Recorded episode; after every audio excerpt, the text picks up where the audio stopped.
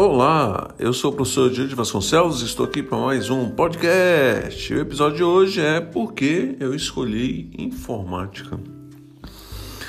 São episódios que eu trago as experiências em tecnologia da informação, as experiências minhas.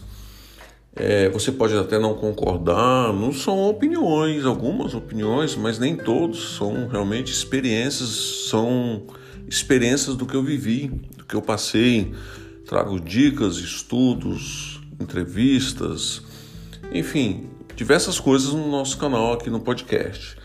E nesse episódio especificamente de por que escolher informática, ele serve para passar minha experiência, mostrar as escolhas que eu fiz, o que é certo, o que é errado.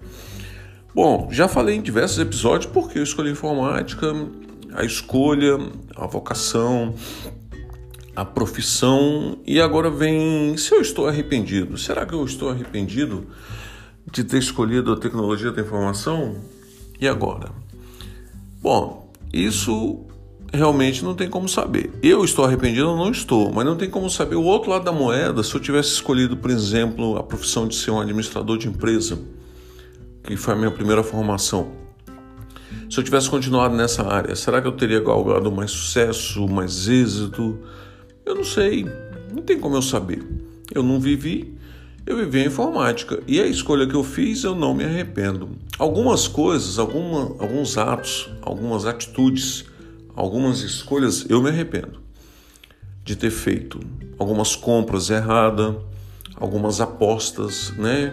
É, apostei em alguma atitude que foi errada em emprego, na carreira.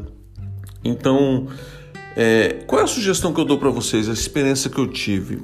Faça aquilo que você mais gosta. Isso eu venho falando desde o início, desde o princípio. Se você gosta de banco, então se aprofunde nos estudos em banco de dados.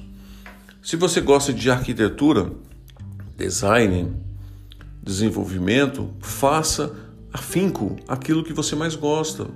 Porque é, é mais. Você tem chance, tem mais chance de ter sucesso.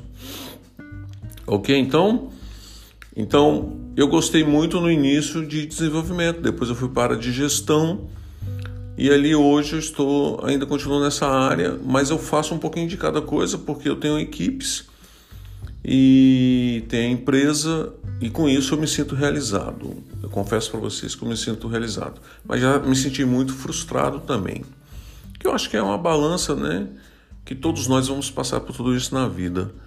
Mas a dica número um é estudar, se aprofundar, se especializar, se certificar naquela área que você mais gosta.